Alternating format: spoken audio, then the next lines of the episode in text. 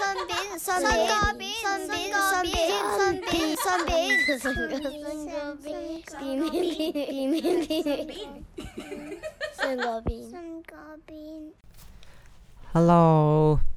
大家好，我係 Lulu 啊。我係嘉明。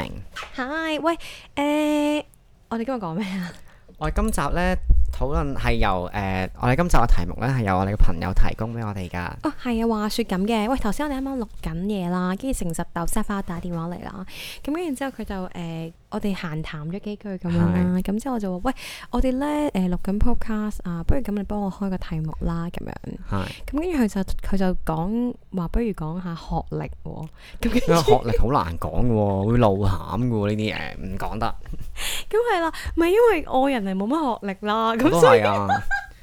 咁所以咧就誒、呃、覺得嚇好、難講喎咁樣，咁跟住之後就話啊，不如講下誒、嗯成就啦，啊唔係頭先佢個 po 陳講得幾好嘅，佢話誒即係誒、呃有啲人好似誒攞咗獎就好似好叻咁樣，即係呢樣嘢好似永遠都係離我好遠咁樣咧。啊，係，不過我想問咧誒、呃我頭先一路沿路行翻嚟嘅時候，我都有諗我哋要講咩題目，嗯，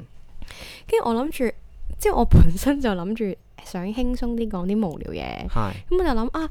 點可以講啲再無聊啲？我就開頭想問你，我想叫你講一個得獎感受俾我聽嘅。嚇，跟住我咧，都冇得過獎，唔係啊，即係諗住你有陣時成日啲聽到有啲人講啲得獎感受咧，哦，即係感言係啊哦感我要言多係謝。啊，我多謝樂小姐嗰啲，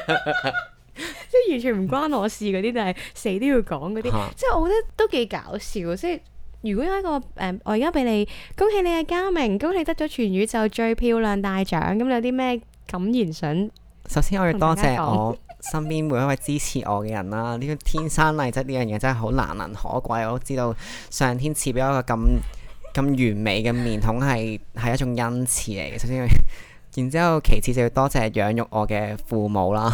佢只要哋你啊唔尷尬，係啊，你就乜都做得出㗎啦。你繼續。 喂，真係呢個好無聊呢個。咁跟住誒，係咯，我就會咁樣諗一先諗下咯。嚇係啊，係啊，即係有陣時誒，都係諗呢啲無聊嘢。係咁我覺得都幾搞笑，因為 有陣時，我即係有陣時，我會好想扮嗰啲報天氣啊，或者報啲交通消息嗰啲啊。你幾適合做呢啲嘢啊？咁我咬字都未夠鏗鏘，因為。咁咪練下係啊咯。啊唔係，我覺得都幾好笑。我覺得唔之前嗰啲咩叫人哋錄一條交通定唔知咩錄一個天氣報告係 send 過去嗰啲咧，係呢啲都幾好玩。天氣小姐啊嘛，係報係報係啊天氣報配時音咯，我都好想試下配音喎。你你把聲唔多 character 喎，係咯，即係唔可以扮好多聲。係，啊。其實嗰啲係要扮好多聲，同埋要即係咬字要清晰。啊佢本身把聲係有好多 layer 先可以做到，係啊，我只係純粹得一個聲，一個通啫，得一個。係係，哎呀，又又冇嘢撈啦， 又少咗少咗個機會啦。成就解唔到鎖啦。係啊，喂，講下成就解鎖，最近呢，我搬屋呢，我自己換鎖啊。嗯，講完就係成就解鎖， 完哇啦。哦，哇我覺得哇哦我覺你得我 YouTube 學㗎？係啊，我估到啦。係啊，係啊，其係啊，實 YouTube 真係幾方便嘅，即係俾你係啊睇解決一啲燃眉之急嘅好方法啦。係啊，係啊，係啊，即係我覺得呢，誒，自從誒有咗呢一個 Google Google is God 呢一樣嘢之後呢，係我覺得誒，即係少 Google University 嘛，係要係少咗啲人認叻啊。係你有冇覺得啊？少咗啲人認屎認屁，即係啊我識嘅我識啊我我知我知 Google 我下知，先係咁啊樣係啊，哦即係 Google 原又係一條好漢咯， 係，就咦 Google 唔係咁樣講咯。咁樣係啊，即係乜都係 Google 咁樣咯，係啊係啊，所以好多誒，我覺得都幾好啊，即係好似誒咩都可以自己試下，咩都可以自己去解決問題呢一個方法係係係開心嘅喎，係，即係係一啲樂趣嚟嘅喎。嗯，係啊係。喂，講啊翻今日個題目先，咪即係我係好，我係可以話説 Loo 姐係可以咁樣傾偈傾三年嘅，我知 啊。所以我通常都係嚟係去咪算咯。可以無止境咁樣延續落去啊！誒係誒誒，我哋今日頭先就係因為啊，誠實豆沙包俾咗個誒、題目我哋啦，跟住然後誒頭先開頭話咩學歷嘛，而家係誒我哋得得出諗住講成就嘅，嗯，係啊係啊。咁你點睇成就呢樣嘢？你人生有冇追求啊？啊！我人生係，我就係想做一個廢閪 咋。咁唔難咯。我哦就係一個廢閪，唔係啊誒，咁、有嘅，即係都有啲嘅，但係我覺得。因為去到人長大到某啲位啦，你自不然咧會容易同人哋多咗比較，即係自己嘅內心裏嗯面、嗯有陣時真嘅。我成日都話啊，我就係好想，我嘅目標就係想住離到遠離一班港女啊 嘛。係我咪喺個 Instagram 嗰度 寫嘅，想隱嗯居，我想隱居遠離一班港女，即係我想過啲簡單啲嘅生活嘅，係安靜啲嘅生活嘅。咁呢個都係我仍然肯追求嘅嘅事情嚟嘅。而當你人長大咗之後，當你身邊嘅朋友啊，嗯嗯然後佢哋有對於自己嘅目標成就有一定嘅追求嘅時候，又再諗翻起啊，我嗰樣嘢係咪太 B B 呢？即係我係我會有呢陣時翻到屋企思考嘅時候，我會諗呢啲嘅，嗯。就覺得自己係咪真係一個廢閪呢？其實咁樣啦，咁我覺得即係講真啦，你你譬如一個地球有七十億人口，冇可能大家個成就追求嘅嘢係一樣噶嘛。係啦，咪首先呢，阿阿成實豆沙包嗱，我都話㗎啦，即係其實唔需要討論，因為佢呢係即刻就會覺得誒、呃家明整到就覺得誒、呃每個人嘅追求嗰樣嘢就係唔同咯係，啊，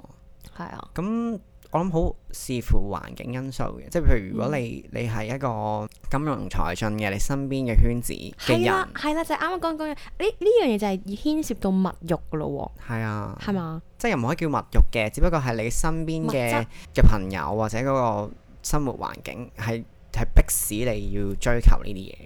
嗯，或者可能你由細到大，你屋企人灌輸你，你要得，你要做到呢一樣嘢，你先叫有成就。嗯咁我我本身嘅屋企環境係好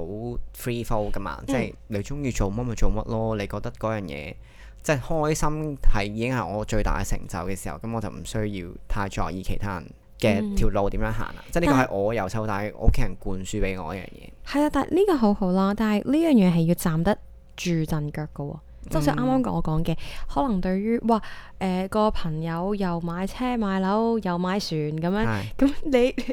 咁你就要站得住陣腳係啊！我覺得我自己嘅生活過得開心就 OK 啦，即係係嗰種啊咯，咁嗰樣嘢本本身係好鮮明嘅，因為人得一世，如果我一世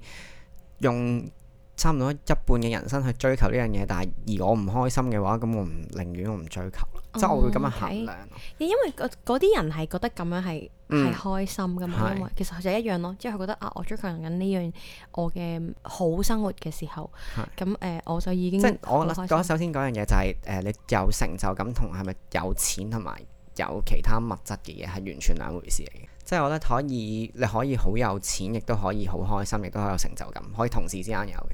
只不過你點樣看重嗰樣嘢？有啲人係可能係嫁咗俾一個好老公，已經係最大嘅成就啦。嗯即係可能佢一段好好長久嘅關係已經係佢嘅成就啦。咁所以嗰、個嗰個好因人而異噶嘛。嗯咁就係要視乎你點樣去去衡量你自己，你人生裏邊嗰個 to do list 嗰個表裏邊嗰個 tick 有幾多難咯。嗯即係我自己就係、可能係一啲好抽象、好概念上面嘅追求嘅，嗯嗯嗯，可能係佢佢只不過其中一樣咯。可能我做完之後會有另外一個想追求另外一樣嘢，係但係只不過我覺得嗰個所謂嘅成就，只不過係你人生階段裏邊你看到啲乜嘢咯，嗯係你眼前有啲乜嘢係咯，嗯呢個都幾有趣。即係誒、呃去到唔同年紀啊，你係你眼中或者你生活環境有嘅嘢，會影響到你對於你嘅成就嘅看法。係啊係啊，因為誒、呃我我自問我都唔係一個對於物質上好大追求嘅人嚟嘅，啊即係我真係唔係嘅。係係，同埋誒，我覺得呢樣嘢都啱啱你講得好好，就係、嗰種 background 嘅嗰種影響影響啦，嗯，同埋誒，即係嗰種社會俾你，你應該要咁啊，即係嗰、係個嗰個既有個模式都好緊要嘅。係即係例如咁，前幾日我同邊個唔識嘅，咁有個女人喺街度，唔知我我唔知點解我同佢講到呢一個題目，但嗯我哋講到啦，嗯就誒誒，佢話誒佢結咗婚，但係佢唔想有小朋友。嗯同一個陌生人唔知講呢啲嘢。 咁跟住佢就話誒，佢、好奇怪誒、我就係唔想有小朋友咯，我就係真係毫無愛心，我就係唔中意。而我啲朋友咧就覺得誒誒、覺得我唔生，我結咗婚唔生小朋友，誒、好奇怪，誒、覺得誒、我咁樣做係唔啱，然之後我就話嚇就係嗰啲誒啱每個人追求嘅嘢唔同，即係啱啱我想表達嗰件事就係即係一個固有個概念，即係覺得啊，喂你係咪一定要結婚生仔啊，要買樓啊，買完樓先結婚啊，即係大家好似覺得一定要係要呢個模式咯，而嗯你，跟住呢個模式走。係呢個就係啱啱，我覺得就係、而唔係而冇人諗過呢個模式係咪真係適適合合自己。咯。係啊係啊，咁所以呢個係一個社會既定落嚟嘅一啲價值觀咯。係即係覺得你要有搣到呢啲嘢，你先可以去到個標準，然之後你先會有呢種價值觀喺度。係啊係啊好，奇怪呢樣嘢，我覺得。同埋誒對於成就咧，即係好似例如誒、我諗我哋做呢個行業都多啲嘅。對我於諗呢件事，嗰個係一個滿足感嚟嘅，即係你、嗯你得到一個獎項或者得到一啲別人嘅嘉許咁樣啦，認同認咯，同嗯係你覺得你而家做緊嘅嘢係正確咯，嗯，即係有時候會係咁樣，咁你需要其他嘢去話俾你聽，哇！我做呢樣嘢啱喎，係咁樣去。係即係肯去去到某一個位會 loss 嘅時候，你想有人哋肯肯定定咯你自己係咯，即係 firm 一 firm 件事咯，想係啊係啊係啊係啊係。咁我我係我係完全係嗰個界別嘅 opposite 嚟嘅，即係我完全相反嘅，我就你唔需要人哋肯定你，我就係想低調去做事啊咯，嗯即係做啲可能對環境有影響、有影響力或者有使命感嘅嘢。嗯 more than 我要一個人讚我啲嘢好好咯。嗯，我諗誒、呃我點解好想要過一啲比較簡單啲，同埋誒唔好咁攰嘅生活啦，係因為咪因為呢幾年我好唔 aggressive 噶，我做嗯嘢，即係我只係好似你話齋，我中意做嘢啫，但係我唔 aggressive 咯，真係嗯嘅、原因係因為我發現我誒、呃再細個啲嘅時候咧，我真係好努力去做嘢咧，嗯我 miss 咗好多嘢，嗯，然後我身體真係好差。係咁即係當你你去到，唔係我呢個日我例子嚴重啲嘅，即係我例子嚴重啲，即即係當你去到瞓喺床度起唔到嗰一身嗰係刻，你就覺得喂其實係好老土啊！但就係、你就係原來身體健康，你係啊你已經好緊係要咯。啊，係啊係啊，同埋你同埋或者咁啱，即係例如話可能我屋企啦，即係可能屋企人好忙啦，然後佢 miss 晒對，即係佢已經失去晒同我哋相處嘅時間啦。即係嗯我呢個又係我一個感受咯。係即係反而我好想着眼喺一啲生活位啊，嗯或者嗯點樣去、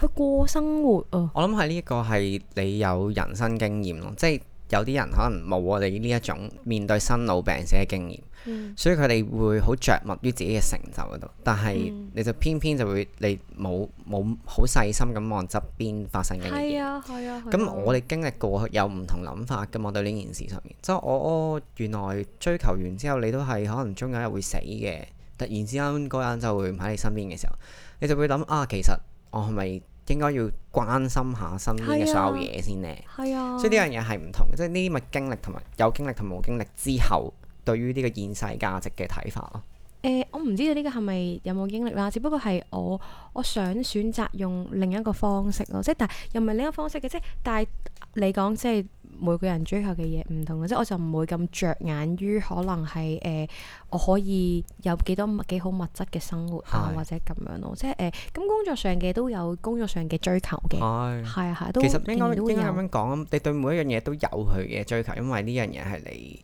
你嘅原則嚟噶嘛。嗯即係我覺得呢樣嘢即係 out of 一個係咪有人讚或者有人認同嘅樣嘢，你嗯係對自己、你對自己負咗責任啦。然之後呢一樣嘢亦都係你一直牢固嘅原則咯，你做人或者對事或者對生活嘅原則咯。即係你已經開始係哦，原來呢種價值觀係我嘅原則嚟嘅，我要守住我嘅原則。係，因為我我已經我已經揀咗我要做嘅嘢㗎啦嘛，嗯咁、嗯嗯而我亦都相信我唔會變啦。係咁所以誒、呃我反而我又會覺得啊，既然我會，我已經決定咗用呢一世人嘅時間去做呢件事嘅時候，我唔急於呢一刻要去衝到係某一個位置咯。係係啊，即係因為嗰件事唔係咁樣嚟嘅，即係學錯風華話齋 咯，一剎那光輝唔代表永恆咯。咪即係我我係咁樣覺得，因為嗰件事要慢慢去雕琢，同埋你要有你嗰種時間嘅歷練，嗯，你先可以變成你所做出嚟嘅嘢咁啦。咁所以誒、嗯我因為我我見到身邊嘅人都好努力、好努力生活嘅時候，好努力為為自己奮鬥爬上去嘅時候咧，有陣時翻到屋企我會諗死啦，我咪真係太廢咧。但我但我真係想慢少少腳步去做呢嗯件事喎，咁、嗯嗯樣咯。即係我我唔係我唔係冇追求，我都自己心裏邊有個目標嘅，但係我冇。同即係可能大家童年咧會覺得啊三十零歲哇喺呢個時候要一定要衝衝啊啊！衝啊！即係跑出閘嗰種咧，係啊嗰種 又嚟 講嗰種團馬嗰種，要衝入去第一個開香檳人咁等樣，咗幾耐？等咗嗯十十二年啦，即係嗰種狀態咧。咁誒、即係我唔介意，我唔介意將啲時間去等咯。即係嗯我只係想好好咁樣做好嗰件事咯。係咁咁現世社會叫你力爭上游係常態嚟㗎啦。係啊即係冇人叫你，即係唔個社會唔會唔會叫你，喂你你你放慢啲啦，你反正你成世人咁長命，哇！我覺得我覺得嗰樣嘢係你本身你有自己嘅喜歡嘅東西，嗰樣嘢你知道呢樣嘢係不變嘅，你對呢樣嘢嘅愛同熱情係永遠都喺度嘅時候，你先可以咁慢。即係我好啱啊 buy 你呢一套㗎，即係我我我對呢樣嘢嘅熱情同埋愛係無限大嘅，咁所以我可以慢慢醖釀呢件事。係啊，咁你都知㗎，你都係咁啫嘛，係啊你都知道你自己揀咗呢一樣嘢啦嘛，已經我我覺得我可以再試多啲唔同嘅嘢嘅，嗯即係我我係一個我而家人生嗰個成就就係唔想有太多包袱咯，嗯係因為有太多包袱係做唔到好多嘢，嗯，即係你好在乎別人眼光咧，你就好似會掹住自己嘅腳去令到自己好卻步去選擇去做啲乜嘢咁樣。係即係譬如錄 podcast 咁樣，其實呢樣嘢係一件好無聊嘅事，對於我係我我自己嚟講，但係我覺得我試咗我開心喎，係啊係我啊試係咗啊，我我覺得都幾搞我笑鋸啊，喎，人生我成人生裏邊突破咗自己一啲 comfort zone 嘅嘢，嗯嗯咁、嗯我會覺得對於我嚟講係解成就解鎖咯，嗯係就多就多過我要追一個成就咯，嗯係，不如咁講啦。我諗我中意嗰種，我希望做到嘅事情係比較抽象少少嘅，即係唔嗯係嗰種買層樓，即係嗰係種唔係嗰啲咯。係啦，我係係比較抽象啲嘅，中意嗰樣嘢。我本是無一物，何處惹塵埃呢啲都 friend 好咯，好，都好好，同埋我都好想啊。其實我都好想，即係最近誒、嗯自己嘅時間多咗啦，嗯開始自己安靜嘅時間多咗嘅時候，我就都想學下，如果我可以人生唔好咁執着嘅話，點解我最大嘅成 就係嘛？係都係喎，啊我覺得即係誒、嗯我我好努力咁去學習緊面對孤獨呢樣嘢，死啦開第二個課題添。喂唔係，即係我而家冇事嘅，即係哦係我我唔係話啊，我 好 lonely，我唔係，只不過係呢件事就係由你嘅成長，呢件事就係一直伴隨住你咯。係而你其實你要同佢做朋友，你同佢係相處咯，係係啊，即係我唔唔呢個唔係一個 negative 嘅字眼咯。對係於我嚟講，係。係啊係啊，誒係講翻成就 先，講翻成就，嗯係因為我我自己覺得嗰個有趣嘅點就係、誒、你去滿足咗一啲成就啦，你喺呢個 to do list 裏邊剔咗好多個 tick 啦。嗯，我發現嗰樣嘢係就好似有個安全感咁樣咯，即係我做咗呢幾樣嘢啦，我買咗樓啦，我我又嗯有車啦，我可以誒、呃有嗯我嘅錢去做任我任何想做嘅嘢。嗯但係誒嗰個嗰、個嗰種生活，即係由細到大都唔係我追求嘅嘢嚟嘅。嗯即係嗰種太安全，追求太安全對我嚟講，我就係要一種冒險嘅，嗯我就係覺得人生就係應該要冒險下去出去 explore 下一啲你唔會喺你人生經歷到，即係其他人唔會想去咁樣經歷嘅嘢。嗯即係譬如我會夢想最大嘅夢想係流浪啦，嗯咁雖然 which is 而家未做得到啦，但我相信我可能我去到四廿歲我都會有呢個衝動，一走了之， 劈嗯低所所有嘢，然之後就去流浪啦。嗯呢樣嘢一直都係，我覺得我如果我做咗個成就解鎖得，即係我就唔要一個咁悶嘅生活，我就要一個每日都充滿刺激同冒險嘅人生係。我覺得最大嘅成就咯，即係我覺得好似三毛嗰啲咁樣呢，即係嗯哇你去流下浪啊，然之後你識下其他人啊，係啊係啊幾好啊好，係啊，你你真係不枉過嘅喎人生，嗯係咪先？即係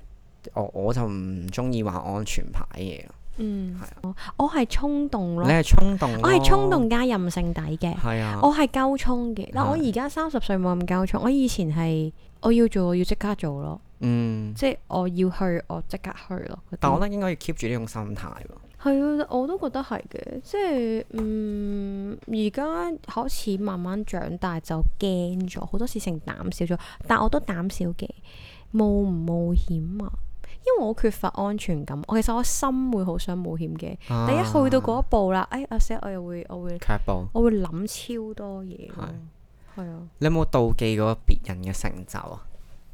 妒忌別人嘅成就，嗯。我會啊，佢好叻喎，即係我會咁咯，即係唔係你 power 妒 off 忌多啊。過，即係欣賞嗰個係人。啊，我欣賞。咁我都係，我都係偏向即係欣賞。啊哇，佢好叻，跟住我就我就會諗死啦，我會唔會太廢咧？即係有陣時我會我會諗㗎。但係我覺得嗰個欣賞完之後唔需要質疑自己誒係啦，我好快就會諗一諗，咦？但係我唔係想要呢樣嘢喎，而係係我自己，而我為我嘅生活負責，我真係我剔咗係我想要慢少少腳步咯，嗯咁樣咯。嘅。好多人好多人都都會覺得行得快就就好咯。係啊，係啊，係啊嗯，或者誒、呃我好想喺一啲好短期嘅目標裏邊去衝到嗰樣嘢啊，嗰就名利雙收呢樣嘢實太太吸引啦，嗯所以就係啊，個個個都衝向嗰個目標，就嗯忽略咗原來我哦呢個世界有好多唔同價值觀同唔想係，我法。希望我希望所有事情都可以嚟得簡單啲係啊嘅，因為我成日都覺得有啲嘢生活有啲嘢係好，其實只係好簡單嘅啫，嗯同埋同埋我想留意多啲我自己生活發生嘅小事情咯，係啊，即係例如啲生活嘅小確幸啊，我即連係望只雀仔我都啊開心嘅。係啊係啊，我都會噶，我都會噶，即係誒好留意下身邊嘅人，好似例如我搬咗去九龍啊，我開始發覺啊，原來九龍嘅人同香港區嘅人真係唔同㗎真係唔同喎㗎，有嗯好明顯嘅分別係啊㗎。九龍區係真係好急促噶喎，佢哋係九龍區啊會急促啲 咩？會啊，佢哋嬲嬲豬底即係噶，浮躁呢個人，係啊，就唔係急躁。佢哋好佢哋好嬲路噶，佢哦哋即係成日都都孖叉咁樣。又未去到媽，誒都有陣時，我有我有啲試過無啦啦行下街俾人屌咯， 因為因為我俾人你你你張開腿嚟咩？誒唔係啊，因為啊誒我我行得好衰嘅，即係可能行下突然間停低嗰啲哦啊，哦哦哦，呢嗰啲啲真係比較討厭嘅。係啊，但係去到港島區都未試過俾人屌出聲哦，都咯，係接啫，即係接啫，我哋都好係啊禮貌底我哋嘅。都禮貌地，唔係即係唔係例如呢啲生活嘅小東西啊，唔係、嗯因為我覺得如果我過一我過一個好急促嘅生活嘅時候呢，我冇辦法去思考每一個小細節㗎，嗯，冇冇留意得咁徹底嘅，相信我係哋。因為呢，我係一個我係一個將事情會看得好細嗯，嘅人嚟㗎，即係嗯我係嗰啲我係感情勁豐富嗰啲係啦啊，同埋、我會將啲情感無限放大嗰啲啦。嗯誒、呃例如話一啲生活嘅小瑣碎呢，我係會會想放到好大嚟睇嘅。如果係我覺得太快嘅時候呢，我消化唔到嘅，係 咁我又覺得自己要枯萎噶啦，用到枯要萎嘅枯萎即係我覺得啊，我冇辦法去感受呢一刻個生活啊，啊，咁我就又枯萎噶啦。有壓迫嗯感。係啊係啊係啊，我我形容唔到，我形容唔到個狀態係點啊，但係我係要咁樣先覺得自在咯。呢一種就係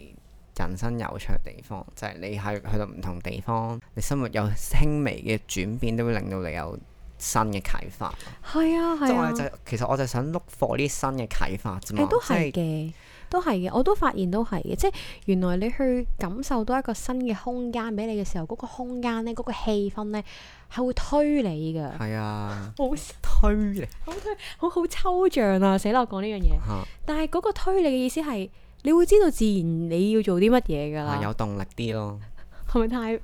抽象講得都抽抽地，但係 OK 嘅，我理解得到。係咯，咁所以呢，誒、我都好期待我喺我個新嘅空間，我喺我嘅大學宿舍裏邊嘅嘅嘅思考或者做出嚟嘅嘢咁樣啦。我覺得嗰個成就嗰件事係可能因為人同人之間咧，好容易咧去界定你去做嗰件事情，所以就會俾一個話啊，你咁樣係咪就等於你好叻啊，或者嗯點樣？即係就係啱啱嗰個價值觀、社會價值觀嘅係啊問題。但係另一方面，我會覺得係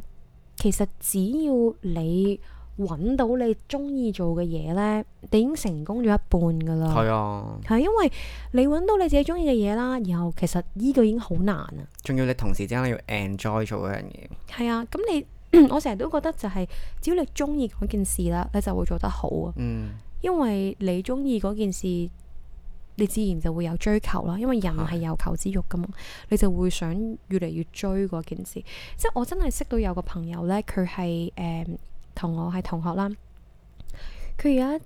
佢有幾年時間都人個生活過得好低沉，即係正常人嚟嘅咋，即係你翻工放工啊，過啲正常生活啦。你你你會眼見覺得佢冇問題啦，嗯但係佢同我講，即係話佢揾唔到佢自己中意啲乜嘢，而佢覺得好痛苦咯。嗯嗯，佢佢我問佢你你中意做啲咩？佢佢講唔到咯。即係例如話啊，可能有啲人係中意誒踢波咁樣啦。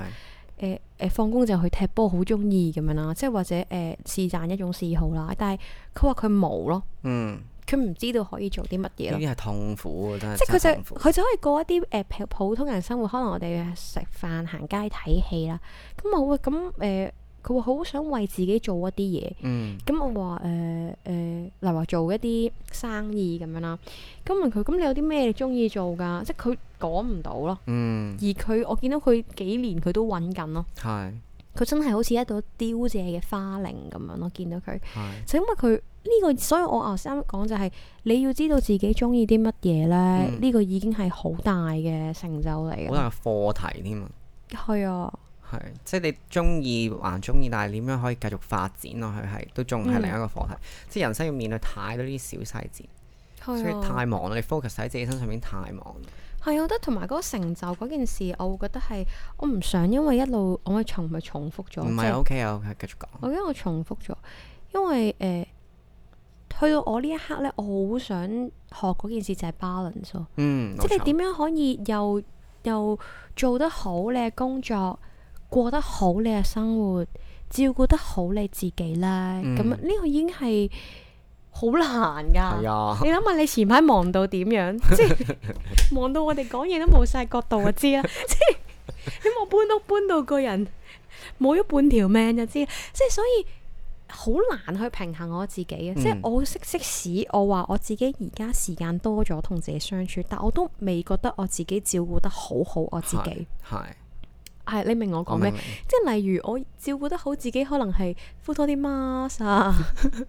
飲咗幾杯你水睇佢啊，啲例如啲毛脱得乾淨啲 啊，即係例如，即係你覺得呢種係一種身體嘅照顧啦係，或者係心靈上面嘅照顧啦，嗯即係誒、呃心靈上面嘅照顧好，即係我係好緊要嘅係，即係我可能要自己喺屋企同自己傾下偈啊， 又感受下個空間係啊，啊，俾啲咩靈感你 啊？係啊係啊，即係感受下啲光同埋空氣，嗯。或者一朵花朵唔使食嘢咁樣咯，係啊係，嗯咁總括嚟講，我覺得如果你未揾到你嘅成就，就要更加努力去揾啦，即係唔好放棄呢件事。嗯，唔緊要嘅，我覺得都人生都好多時間嘅，係啊，即係唔好急你可於以一時咯，但係要揾咯。係啊，係我啊，都我成日都同人講，我都覺得係唔使太去急去做做完成一件事咯。嗯係啊，唔需要啊㗎，你可以真係放慢幾年去做一件事都得係㗎啊，，係啊，係啊，咁你先會做得好啊。其實同埋唔需要眼紅別人咯。我覺得每個人真係有唔同人嘅想要嘅嘢。你係啊人可能人哋想要呢樣嘢，未必係真係你想你需要或者你想要嘅啊套嘢，到你想套到你自己身上嘅時候，可能其實唔係咁件事，唔唔係係你咁中意咁樣咯。係即係你啊強求係冇意思噶嘛，即係可能人哋，不過我覺得有時候呢啲得意地方就係可能人哋得到一啲嘢嘅時候，除咗佢嘅努力啦，我哋唔可以否定人哋努力嘅，即係人哋一定係有努力過啦，咁、嗯然之後誒、呃付出咗好多啦，同時之間佢、都有佢嘅運氣喺入邊嘅，嗯呢絕個第對一啦係。絕對係一個運，即係有有運氣成分喺入邊嘅，嗯，同埋我覺得而家同埋啲 social media 多咗咧，所以呢嗯件事都都都多咗好多嘅，即係例如嗰種、呃、我哋都淨係會 post 一啲風光嘅嘢出嚟啊，嗯然後我哋我哋睇我哋唔會睇到，即係我哋唔會睇到人哋背後幾辛苦幾多晚冇瞓覺係啊去做嗰件事，你就係睇到人哋最後最 final 嗰樣嘢，係啊所以你就覺得哇好犀利，但係你唔你唔知道人哋背後努力咗幾多捱嘢，盡幾多個嗯苦頭，係啊。所以誒、呃都唔需要太片面去覺得啊咁樣就代表一定係好咯。我覺得我覺得我係曾經睇過段片就係話，既然誒、呃你自己對，即係如果你自己對人生誒呃嘅、成就冇諗法嘅話，你試下寫低你自己嘅 statement 出嚟啦。即係你寫一篇 statement 出嚟，係講你自己。嗯，你到你迷失嘅時候拎翻嚟睇咧，係好大幫助。哦，就係啊唔係就唔會離開你本身所追求嘅嘢。即係係啊因為係你啊有時候嗰個迷失係諗多咗啊嘛。係咁你翻翻轉頭睇翻我我嘅 statement，原來係我人生嘅 statement 係追求呢樣嘢嘅，咁你就係順住呢個方向走啦，會令到自己舒服啲。係，我同埋我覺得，嗯，啊，最後，啊，最後講埋呢句咯，誒、focus 喺自己度啦，係啊，我都係正想咁樣講。係啊，focus 喺自己度係啊，唔使理噶其他人，係啊，我哋都話而家我哋唔會再聽其意見他人嘅聲音噶噶啦，OK，我哋係啊香港唔會聽意見嘅聲音嘅，係啊係咁，拜拜。